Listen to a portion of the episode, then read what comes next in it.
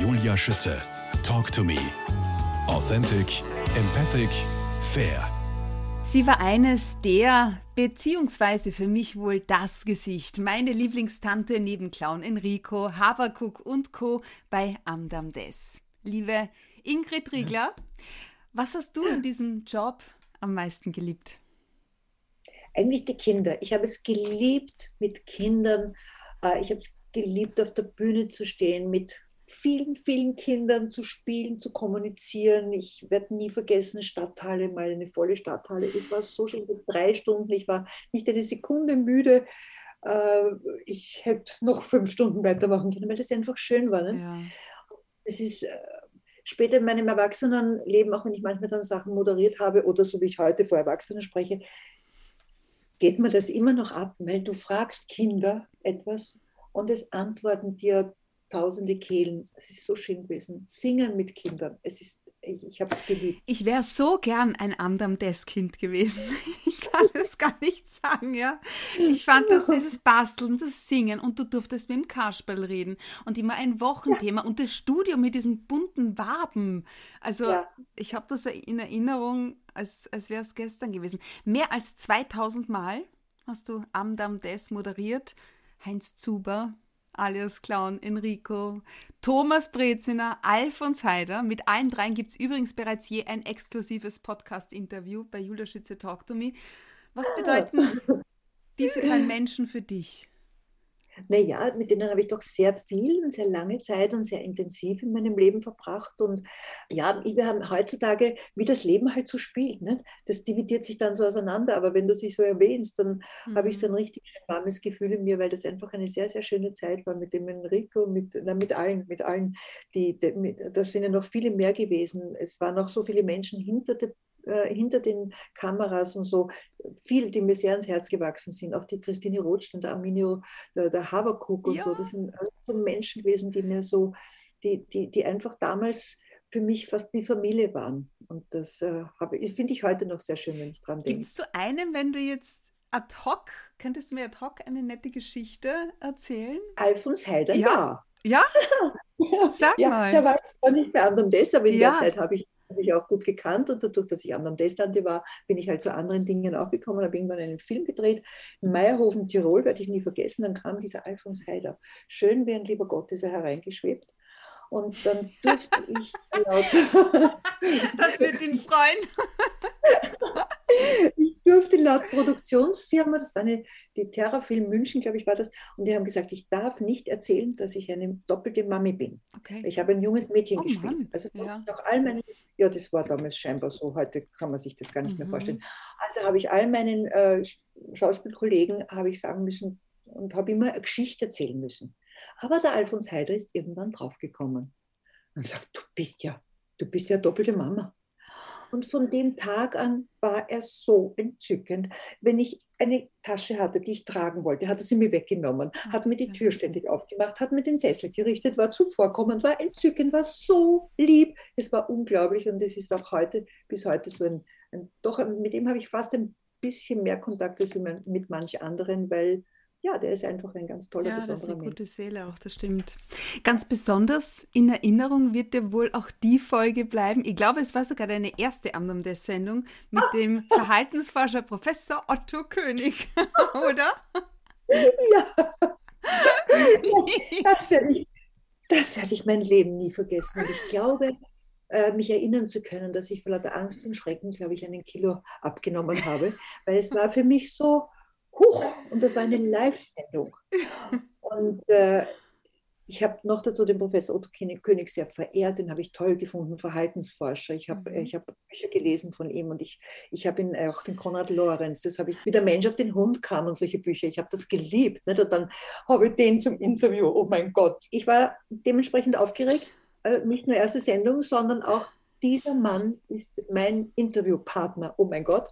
Und ich sollte über die Vogelwelt am Neusiedlersee sprechen, logisch, da war er natürlich Spezialist und, äh, ich, und das war eine Live-Sendung. Und ich habe gesagt, äh, lieber Herr Professor Otto König, und wie ist das mit Vögeln am Neusiedlersee?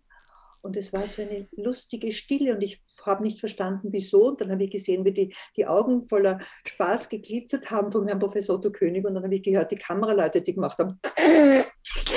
Ich denke mal, was ist los? Was, was, was ist? Was habe ich was Falsches gesagt? Nein, Falsches gesagt. Habe ja über Vögel am Neusiedlersee gesprochen.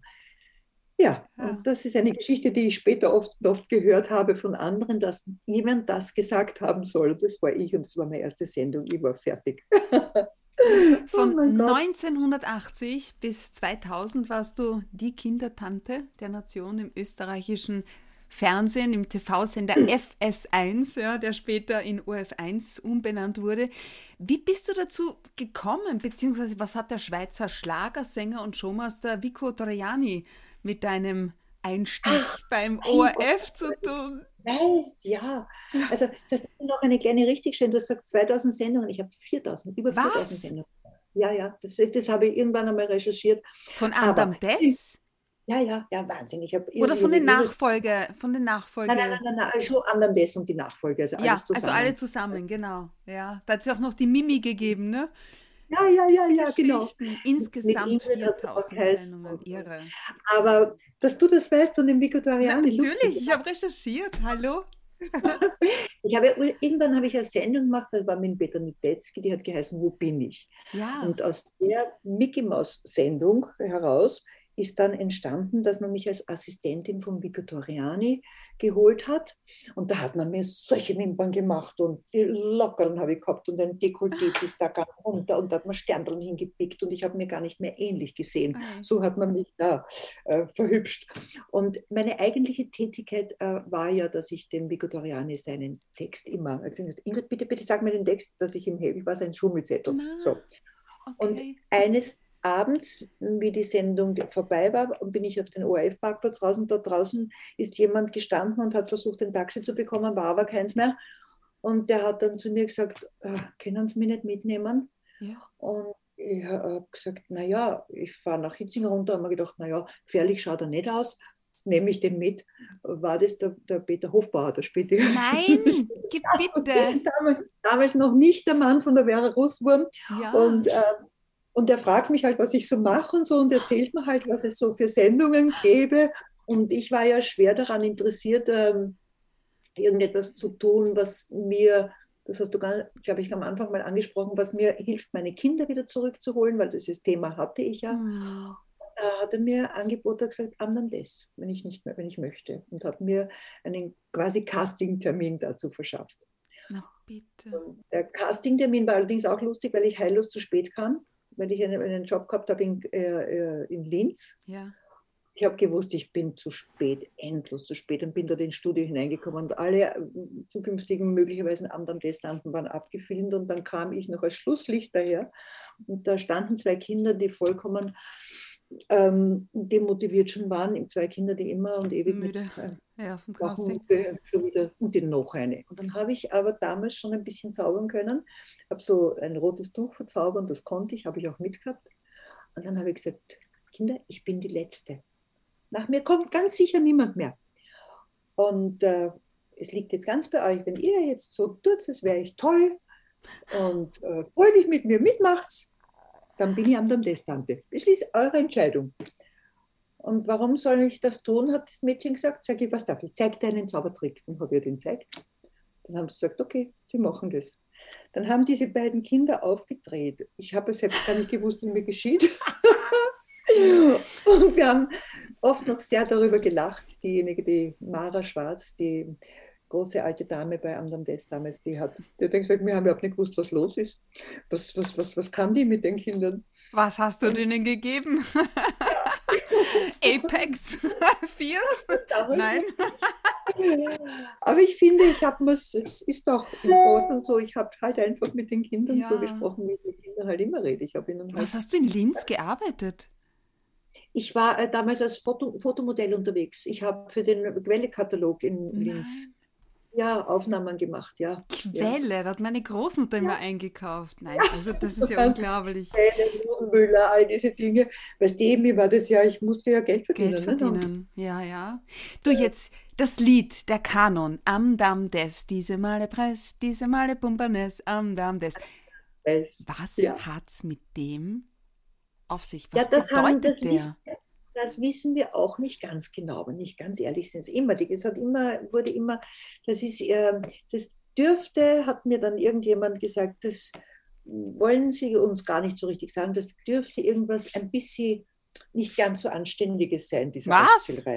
Ja, diese Male Pumpernes dürfte irgendwas bedeuten, keine Ahnung. Ich weiß es nicht. Ich bin auch dem, nach dem Ende von Anderen Days nicht mehr nachgegangen. Okay, Aber ich habe natürlich ein bisschen recherchiert auch und äh, ja, ein, ein, tschechischer Auszählreim. Ja, ja genau. Wir belassen es dabei. Ja. Ingrid Riegler, geboren worden am 18. November 1950 in Wien. Erzähl mir, wie du aufgewachsen bist. Geboren worden in Wien, aufgewachsen in Wiener Neustadt. Die Lipizzaner haben auch eine Rolle gespielt. Also bin, auf, bin in Wien zur Welt gekommen, habe dann in der Ratschgegasse, das ist nicht weit von mir gewohnt, habe mir das Haus erst vor kurzem mal angesehen, wo ich äh, auf der Straße gespielt habe. Mein schöner Bar, äh, Spielplatz war vor der Straße. Habe ähm, hab dort meine, eine Gehpuppe kennengelernt von einer, die Bittermann hieß. Ihr Vater war dann äh, Politiker, mit der habe ich immer gespielt. Sehr lustig mit ihr. Ja. ja. Ähm, und äh, dann gab es auch einen Geiger, der, der Toni, Toni Stricker, der hat bei uns oberhalb gewohnt, wo meine, meine Mutter immer ganz verzweifelt war. Der hat immer geübt, geübt, geübt und hat immer gesagt, bitte Herr Stricker, meine Tochter muss schlafen. ja.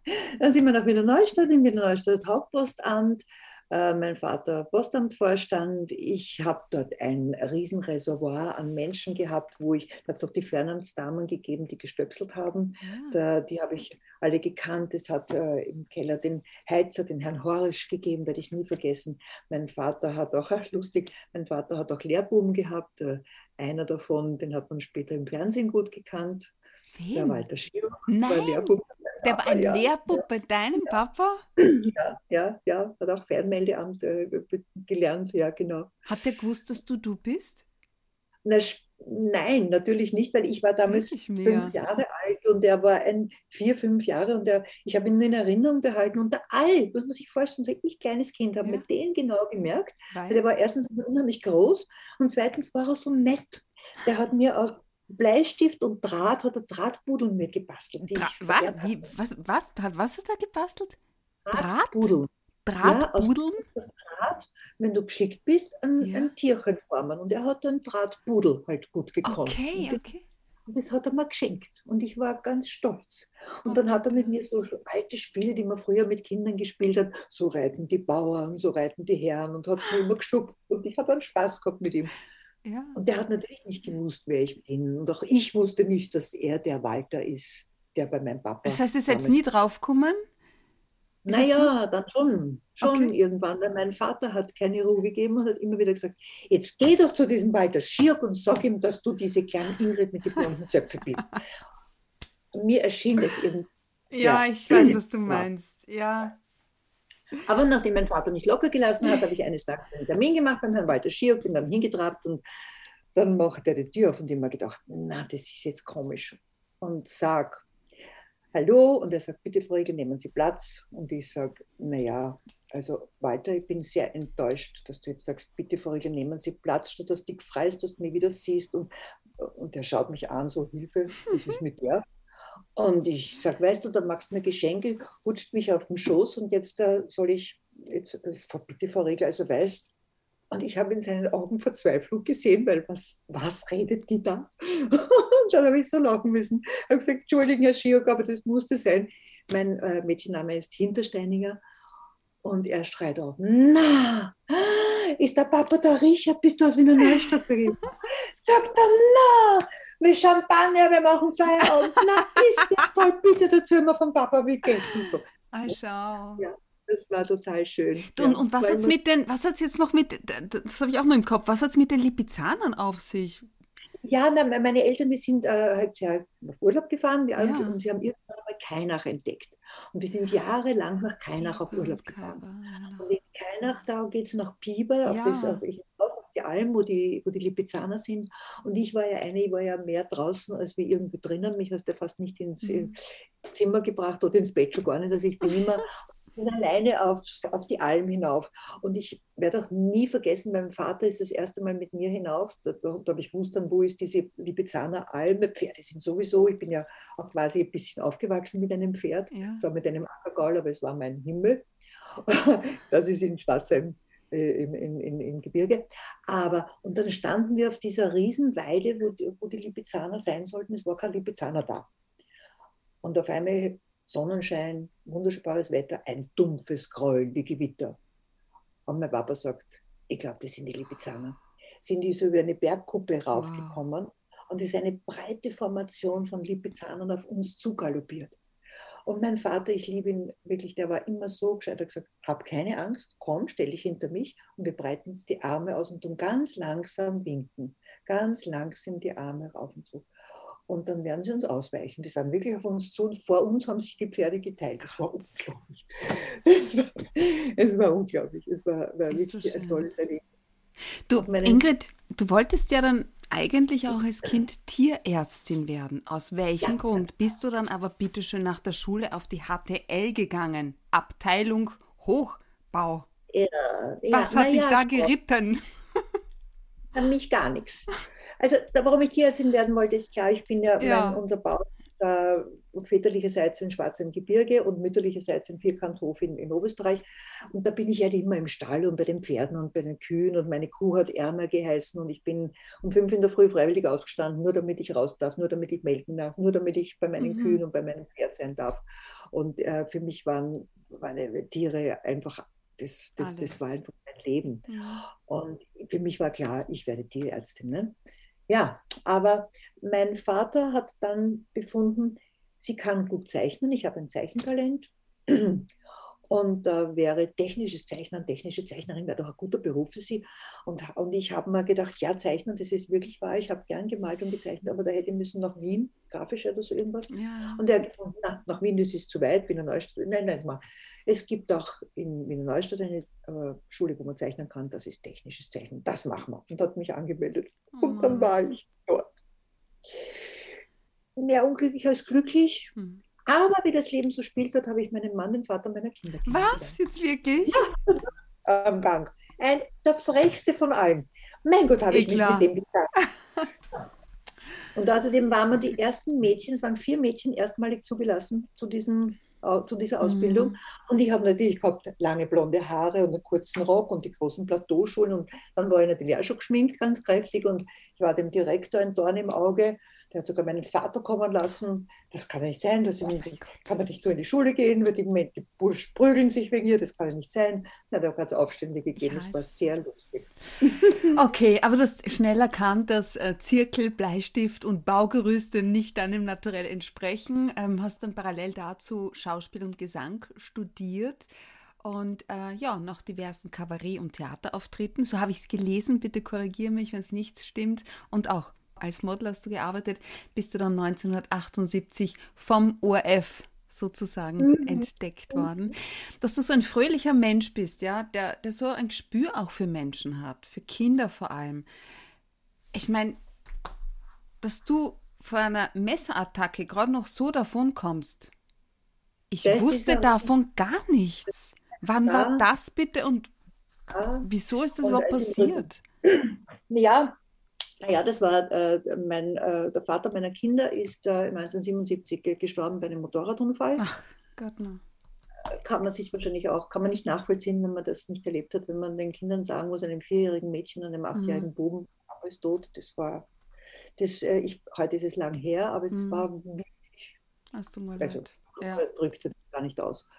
Ähm, und nach dieser Zeit, ich habe mich da sehr zurückgezogen, hat ähm, einer, mit dem ich zusammen, ich darf jetzt seinen Namen nicht sagen, weil er nicht offiziell verurteilt ja. ist, äh, hat einer, der, mit dem ich damals zusammengearbeitet habe, ähm, weil wir eben Geld gebraucht haben für Hausbau und alles. Mhm. Und er hat gesagt, komm, und das verkriegt dich nicht immer so, und das ganze Studio wird da sein und eingeladen und, und geh mal raus. Und ich habe halt dann gesagt den verschiedenen Leuten, ich, also ich gehe heute das erste Mal wieder wohin. Mhm. Und dann war aber dort nur dieser eine Mann, der gesagt hat, ja, der hat deswegen und der hat deswegen und der hat deswegen nicht können. Aber ich wollte nicht, dass du äh, alleine bleibst und deshalb komm. Ja, und um eine lange Sache, Sache, kurz zu machen, der hat mir Rohypnol ins Getränk gegeben, was ich natürlich nicht bemerkt habe, sonst hätte ich es nicht getrunken.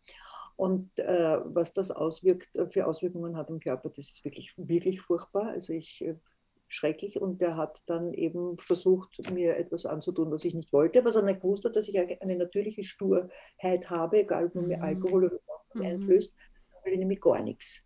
Und das war auch da so. Und äh, ja, und da, da, da habe ich halt einen Messerstich gehabt, genau ins Rückgrat, der Rückenmarksnerven durchtrennt und war bei den, da hier die, die, die Sehnen der Finger links und rechts. Und dann bin ich gelandet, Gott sei Dank, im Spital bei einem äh, Arzt aus Amerika, wo mir heute noch leid tut, dass ich nicht weiß, wie der heißt, weil der hat mir wirklich das Leben eigentlich in dem Sinn, wie ich es leben durfte, gerettet, weil der ist durchs, äh, durch die Welt gereist, um zu lehren, wie tue ich unter bestimmten Voraussetzungen Rückenmarksnerven wieder zusammennähen, funktionell gut.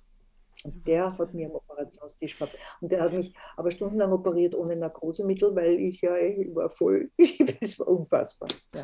Und ich bin eine lange, lange Zeit im AKH gelegen auch Polizeibewachung, weil man ja nicht, zuerst einmal nicht gewusst hat, was los ist. Ja, es war, war wirklich nicht lustig. Am Bauch, ne? du kannst sicher gar nichts anderes machen. Also, ja, und da bin ich, nachdem ich ja lang schon Ja, wo waren deine Kinder da dabei? Das ist, ja, du warst ja ganz alleine. Eltern, haben dann, naja, die haben dann die Eltern, wir haben ein Haus gebaut und die ja. Kinder wurden dann von den Schwiegereltern, die ja gerade den Sohn verloren haben, ne? das ist ja auch Boah. nicht so gerade den Sohn verloren. Und die haben sich dann um, die, um, die, um meine mhm. Enkel, um mhm. meine Kinder gekümmert und äh, haben aber in weiterer Folge sich nicht so toll verhalten, weil die Ach, haben dann, und das ist aber fein, in dem Haus ja, zu leben. Jetzt haben wir schon die Kinder und die haben eine gute Waisenrente, also das bleibt so. Und darum habe ich vier Jahre dann gekämpft, dass ich meine Kinder wieder zurückbekommen Ma, habe. Der Vegostek hat ganz toll, der Sepp Vegostek, ich werde ihm ewig dankbar sein, hat da wirklich, Rechtsanwalt Dr. Vegostek, hat ganze Arbeit geleistet und hat wirklich gekämpft, wirklich gekämpft, weil es war eigentlich so, dass man gesagt hat, Ingrid, weil du sagst, kämpfen, ja. Wie stehst du Schicksalsschlägen gegenüber? Wieso strahlst du nach wie vor so oder wieder? Genau des, na, genau deswegen, weil ich denke mir immer, ich war das Jahr 1977, wie es zu Ende war, wie ich mhm. dann aus dem Spital raus bin, wie ich realisiert habe, meine Kinder hat man mir weggenommen, mein mhm. Haus hat man mir weggenommen, man hat mir alles weggenommen. Im Grunde hat man mir alles weggenommen. Und dann habe ich mir gedacht, so, Rechnung. Meine Kinder sind jetzt gesund. Ich kann wieder gehen. Ich bin mhm. auch gesund.